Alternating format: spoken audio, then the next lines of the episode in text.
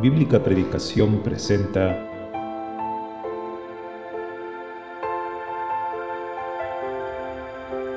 La exposición de tus palabras alumbra.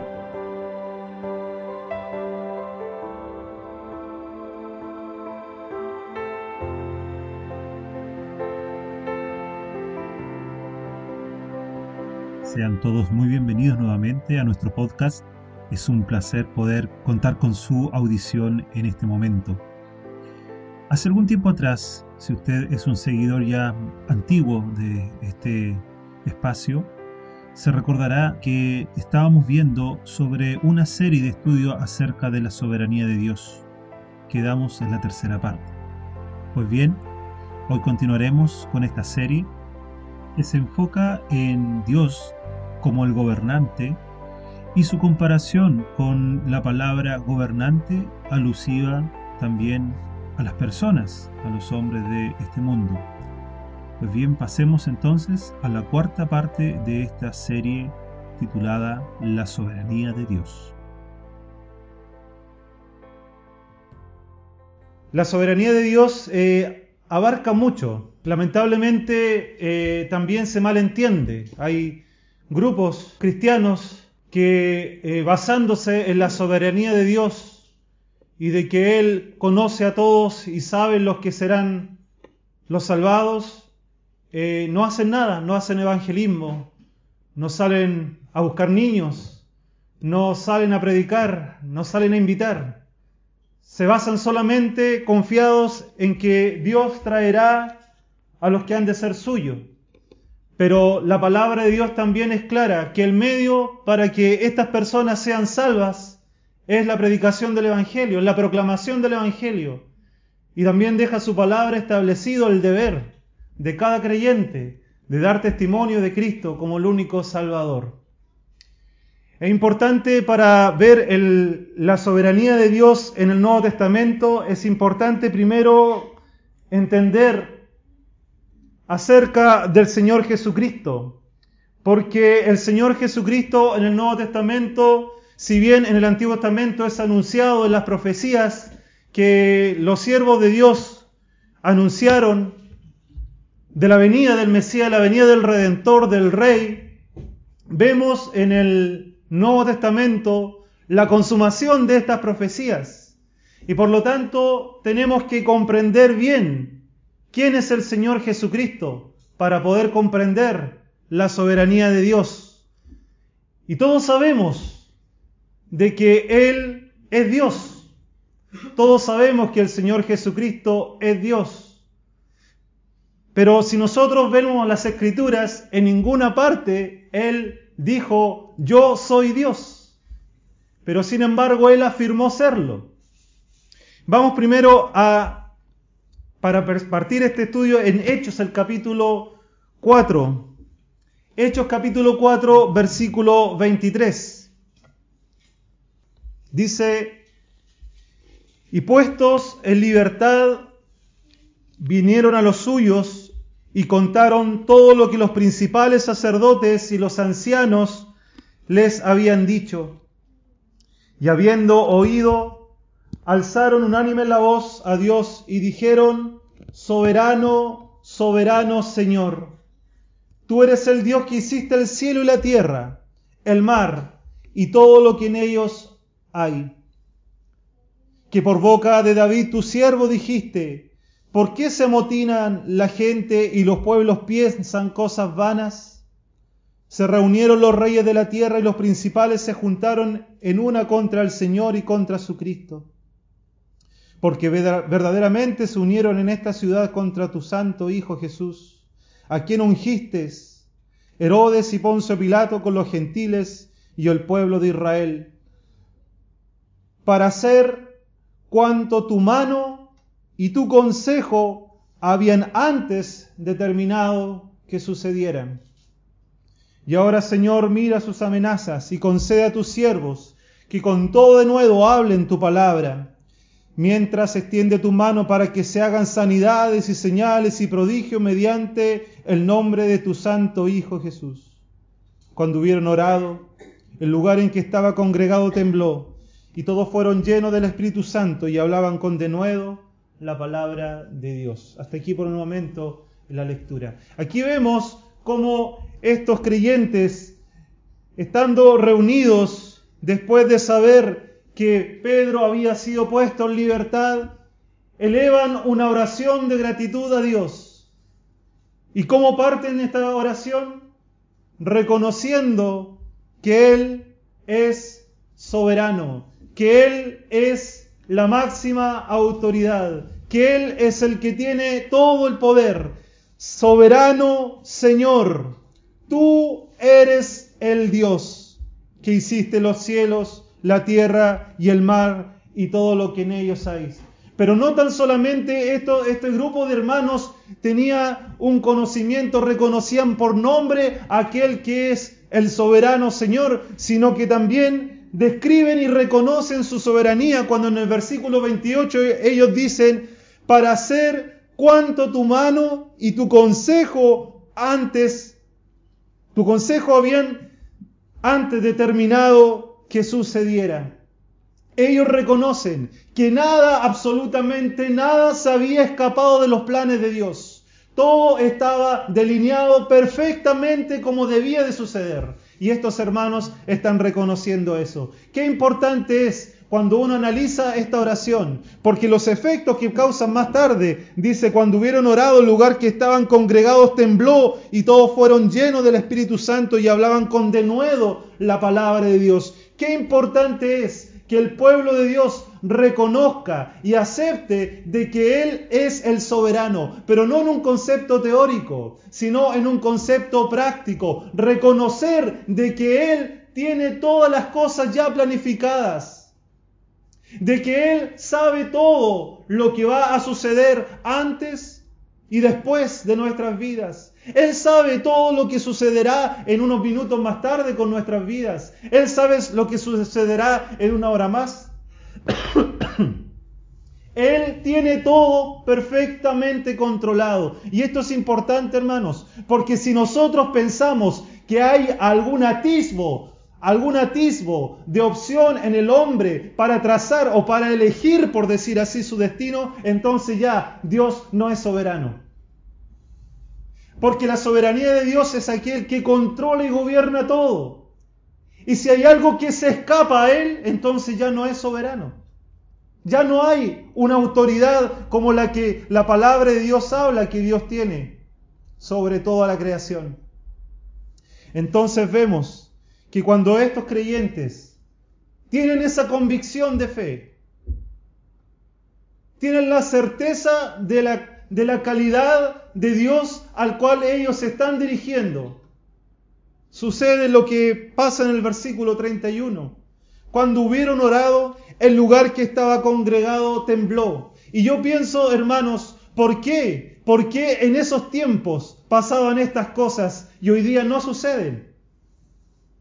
Esto, el que haya temblado el lugar no es evidencia o no es una señal porque en ese tiempo no estaba la escritura terminada. No, es el simple hecho de que allí estaba la presencia de Dios y, esos hermanos oraban fervientemente y conocían y tenían la convicción y la certeza a quién estaban orando. Qué enseñanza tremenda. Cuando a veces nosotros, frente a nuestras necesidades, oramos a aquel que es soberano, pero dudamos. ¿Qué enseñanza nos dejan estos hermanos? Al reconocer de que Él es el que traza todo lo que hay en esta vida y son netamente dependientes de Él. Y así es como ellos terminan hablando con denuedo la palabra de Dios. Si comprendiéramos, si realmente pudiéramos, partiendo por el que habla, pudiéramos comprender aquel que es nuestro Padre, pudiéramos comprender la clase de Dios al que nosotros le llamamos Padre. Si tuviéramos la seriedad, le tuviéramos el peso a decirle, mi Dios, mi Padre Celestial, entonces no cabría dura, duda que hablaríamos como estos hermanos con denuedo la palabra de Dios. No habría otra cosa que hablar. Sería nuestro tema. Cuando uno a veces recuerda cuando era más, más joven, voy a decir, porque cuando estaba de novio, yo mi tema era mi señora, la que hoy día es mi señora. Estaba fascinado con ella. Y le hablaba a mis amigos y cualquier cosa trataba de meterla a ella ahí como ejemplo, como un dato, no sé. ¿Cómo está nuestro amor a Dios? Estamos buscando cómo eh, meter en las conversaciones alguna característica de aquel que decimos que amamos.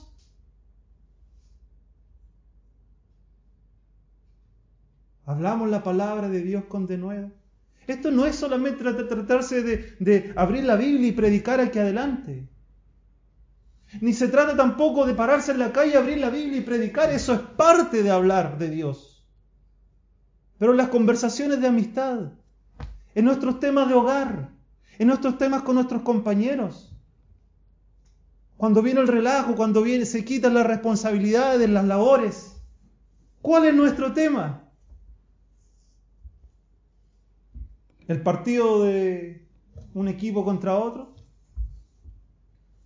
la política, la comedia, ¿en qué capítulo van? Estos hombres, estos hermanos, estaban tan convencidos del Dios que tienen, que tienen, que no hacían otra cosa que hablar de la palabra de Dios.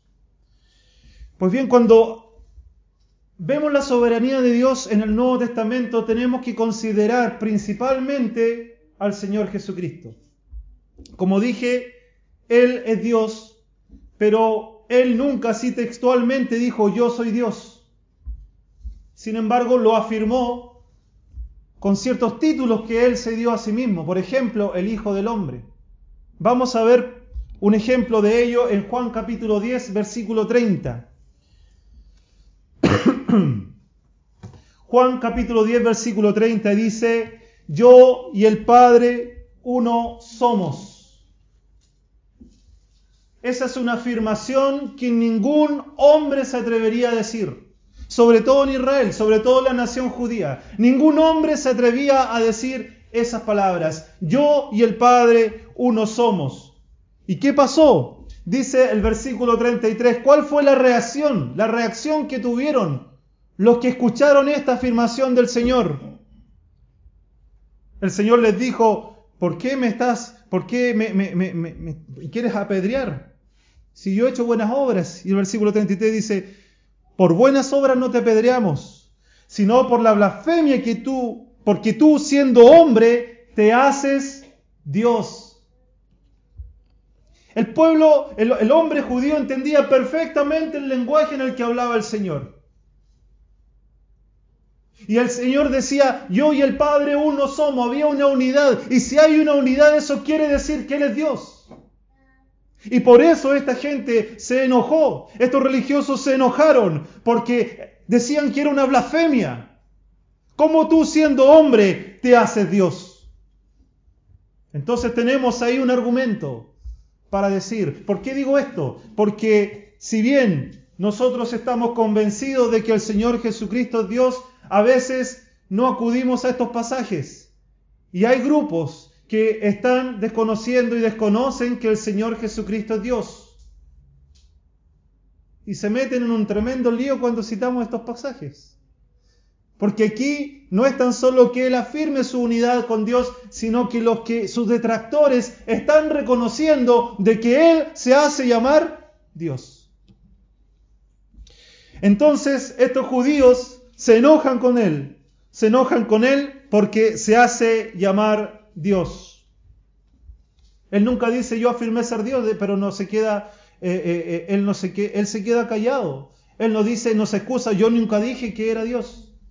La escritura dice, no dice nada al respecto. Él guarda silencio en ese aspecto. ¿Por qué? Porque él se reconoce como tal. yo y el Padre uno somos. Otro ejemplo lo tenemos en Juan capítulo 8, versículo 58. De cierto, de cierto os digo, antes que Abraham fuese, yo soy. Nuevamente el Señor pone su autoridad. Nuevamente el Señor se da a entender quién es Él. No había nadie más grande en la tierra para el judío que Abraham. No había nadie más superior para el judío que el padre de la nación de Israel, Abraham. Pero el Señor dice, yo soy más que Él. Yo estoy antes que Él. ¿Y cuál fue la reacción de, los judíos? Versículo 59. Tomaron entonces piedras para arrojárselas. Pero Jesús se escondió y salió del templo y atravesando por en medio de ellos, se fue. ¿Por qué se enojaron? Porque el Señor estaba diciendo de que Él es superior a aquel que ellos tenían por máximo en su nación. Estaba diciendo, Él es soberano. Juan capítulo 1, versículo 1. En el principio era el verbo y el verbo era con Dios y el verbo era Dios. Versículo 14. Y aquel verbo fue hecho carne y habitó entre nosotros y vimos su gloria, gloria como del unigénito del Padre, lleno de gracia y de verdad. ¿Qué está diciendo el, el apóstol Juan? Está diciendo, en el principio era el verbo. Dios encarnado estaba desde el principio. En el principio era el verbo y el verbo era con Dios y el verbo era Dios. Ahí está afirmando Juan, el Señor Jesucristo es el verbo, Él es Dios. Pero no tan solo eso, Versículo 14, él dice, Dios fue hecho carne.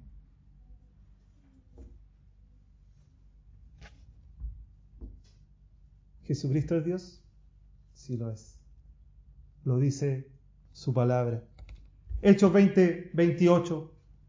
Por tanto, mirad por vosotros y por todo el rebaño en que el Espíritu Santo se ha puesto por obispo para apacentar la iglesia del Señor, la cual él ganó por su propia sangre.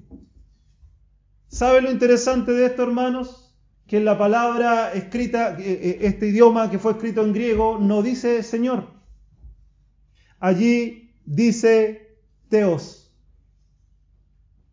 Y la palabra Teos es Dios. Entonces, lo que está diciendo aquí en la escritura es que, por tanto, mirad por vosotros y por todo el rebaño en que el Espíritu Santo os ha puesto por obispo para apacentar la iglesia de Dios, la cual él ganó por su propia sangre. ¿Quién ganó? La iglesia. El Señor cuando murió en la cruz. Y lo que está diciendo aquí el escritor entonces es que esta iglesia que es del Señor, Él es Dios. Entonces podemos concluir que el Señor Jesucristo es Dios y por lo tanto, por lo ya visto en el Antiguo Testamento de la soberanía de Dios, podemos concluir que el Señor Jesucristo es el soberano. Por eso a Él se le entrega toda autoridad. Por eso dice la Escritura de que todo, toda lengua confesará o confiese que Jesucristo es el Señor para gloria de Dios. Porque Él es Dios. Él no comparte la gloria con nadie. Él es el soberano. Y la primera referencia que tenemos acerca de esta soberanía de Dios la tenemos en Apocalipsis capítulo 1, versículo 4, por favor. Apocalipsis capítulo 1, versículo 4. dice la palabra de Dios, Juan, a las siete iglesias que están en Asia, gracia y paz a vosotros, del que es y que era y que ha de venir, y de los siete espíritus que están delante de su trono, y de Jesucristo el testigo fiel, el primogénito de los muertos y el soberano de los reyes de la tierra, al que nos amó y nos lavó de nuestros pecados con su sangre, y nos hizo reyes y sacerdotes para con Dios su Padre. A Él sea la gloria, el imperio por los siglos de los siglos. Amén. El Señor es descrito allí en el versículo 5 como el soberano de los reyes de la tierra. Y esta palabra allí, en ese versículo soberano, es una palabra, un vocablo griego que se dice archón. Y este vocablo aparece 37 veces en el Nuevo Testamento. La palabra soberano en el griego archón aparece 37 veces en el Nuevo Testamento. Y la única vez, la única vez en la que se refiere al Señor Jesucristo, lo tenemos aquí en el versículo 5 de Apocalipsis 1. Esta palabra se usa para decir gobernantes, gobernantes. Y literalmente esa palabra quiere decir primero o principal. La palabra que vemos, el, término que vemos en, en Juan 1.1, en el principio era el verbo, esa palabra, principio nace de esta palabra archón, el primero, el superior, el mayor. En el contexto del hombre, el gobernante, el gobernante. Pero también vemos que esta palabra está dada, por ejemplo, a los líderes judíos. Leamos por favor en Hechos capítulo 4, versículo 8. Me hubiera gustado haber llegado un poquito antes porque vamos a leer hartos versículos, haber proyectado esto, pero llegué justito. Así que pido las disculpas, pero van a tener que ocupar harto la Biblia. Hechos capítulo 4, versículo 8. Vamos a leer desde el versículo 5.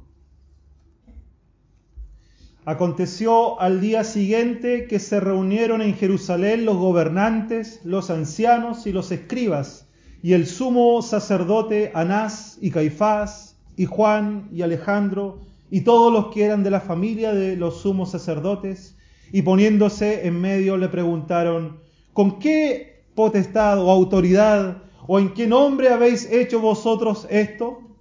Entonces Pedro, lleno del Espíritu Santo, le dijo, gobernantes del pueblo y ancianos de Israel, puesto que, hoy se nos interroga acerca del beneficio hecho a un hombre enfermo, de qué manera éste se haya sanado, sea notorio a todos vosotros y a todo el pueblo de Israel que en el nombre de Jesucristo, Jesucristo de Nazaret, a quien vosotros crucificasteis y a quien Dios resucitó de los muertos, por él este hombre está en vuestra presencia.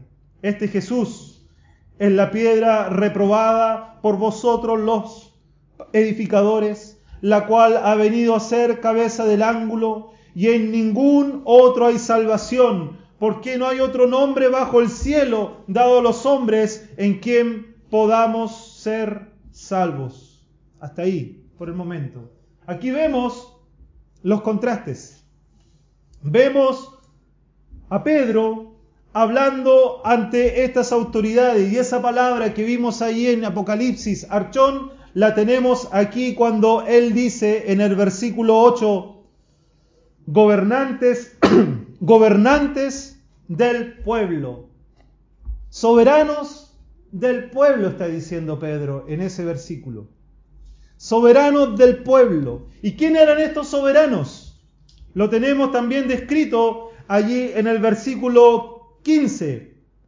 Dice el versículo 15, entonces les ordenaron que saliesen del concilio y conferenciaban entre sí. Este concilio era la autoridad máxima, era el Sanedrín, era el cuerpo legislativo que tenía la nación judía, era la corte suprema que tenía los judíos. Y estaba conformado por 71 miembros, entre fariseos, entre escribas, entre saduceos y la familia del sumo sacerdote. Lo que estaba diciendo aquí el, el escritor Lucas es que Pedro se paró frente a las máximas autoridades del pueblo de Israel.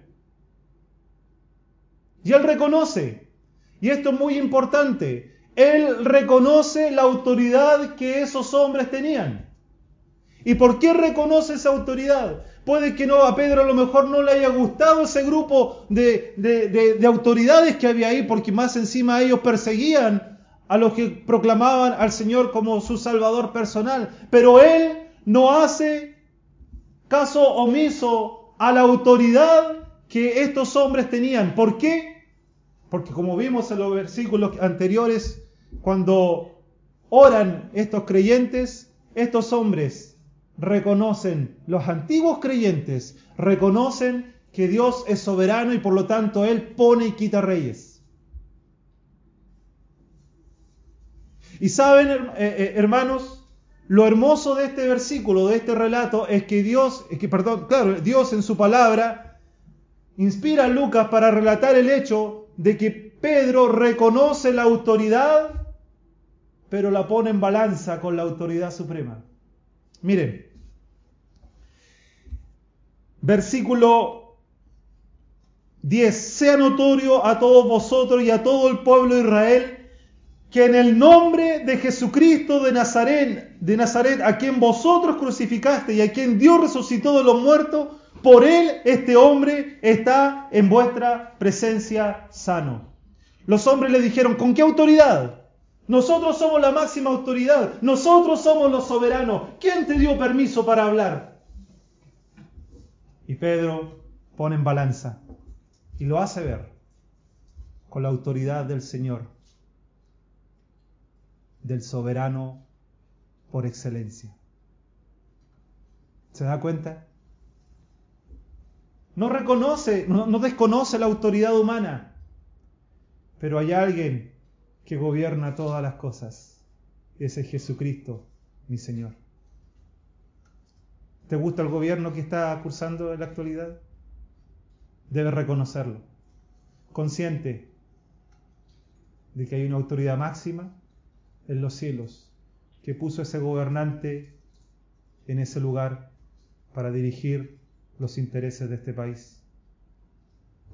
Y hay que respetarlo. ¿Te gusta o no? ¿Me gusta o no? Hay que respetarlo. Lo vamos a dejar hasta aquí, pero reflexionando en esto. Todas las veces, la única vez que se nombra al Señor como el soberano está ahí en Apocalipsis.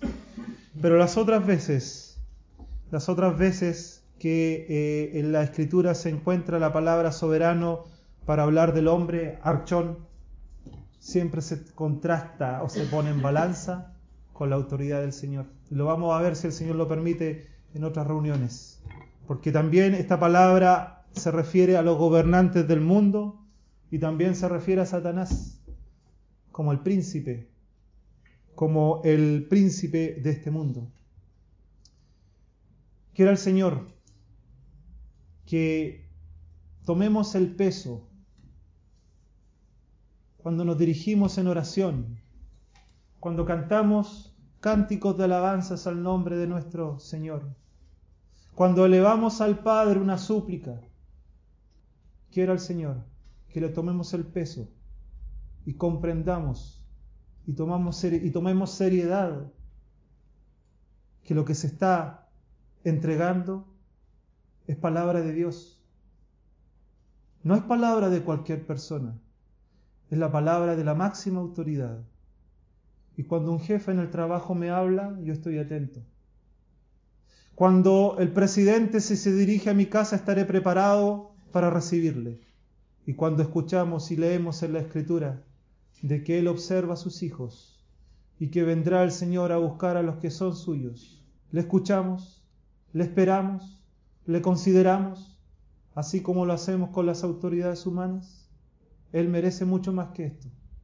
Él merece toda la gloria, Él merece toda la atención, Él merece toda nuestra consideración. Solo así, hermanos, solo así seremos como los hermanos de la iglesia primitiva que terminaban hablando con denuedo la santa palabra de Dios.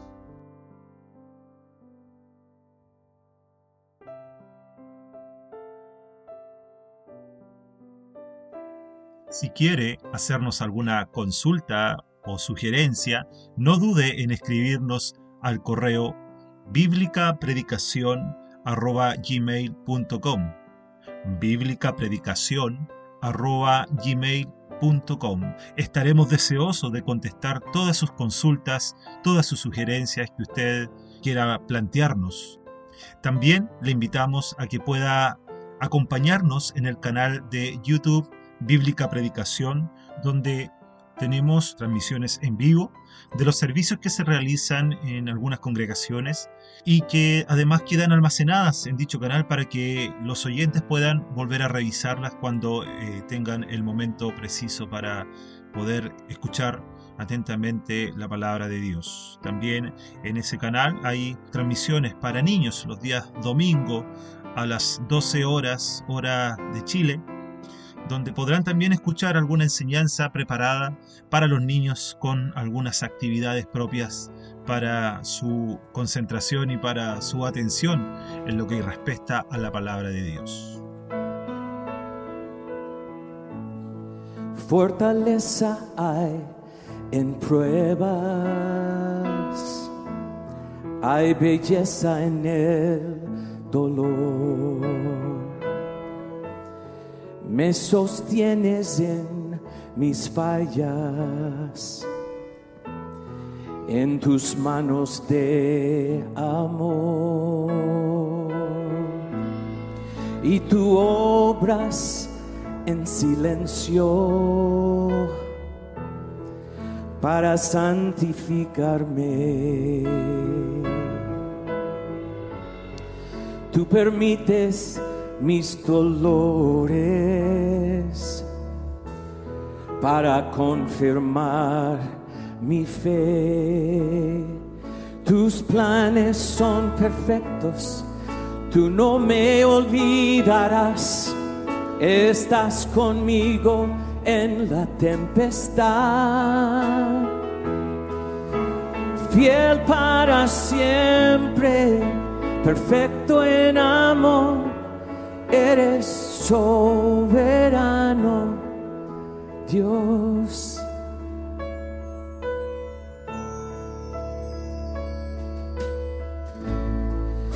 Tú eres sabiduría. Nadie puede comprender y tú reinas sobre el cielo. Y tu gracia eterna es. Tú levantas al caído. No se mide tu bondad. Me rodeas y sostienes. Tus promesas nunca fallarán. Tus planes son perfectos. Tú no me olvidarás. Estás conmigo en la tempestad. Fiel para siempre, perfecto en eres soberano Dios.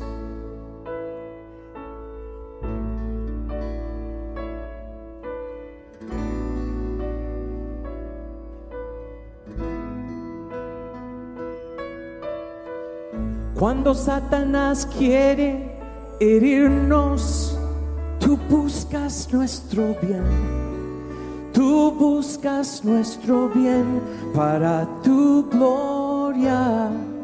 Cuando Satanás quiere herirnos, tú buscas nuestro bien. Tú buscas nuestro bien para tu gloria. Aún en el camino más oscuro, procuras nuestro bien procuras nuestro bien para tu gloria. Cuando Satanás quiere herirnos, tú buscas nuestro bien. Tú buscas nuestro bien para tu gloria. Tus planes son perfectos. Tú no me olvidarás. Estás conmigo en la tempestad. Fiel para siempre, perfecto en amor, eres soberano Dios. Fiel para siempre, perfecto en amor, eres soberano.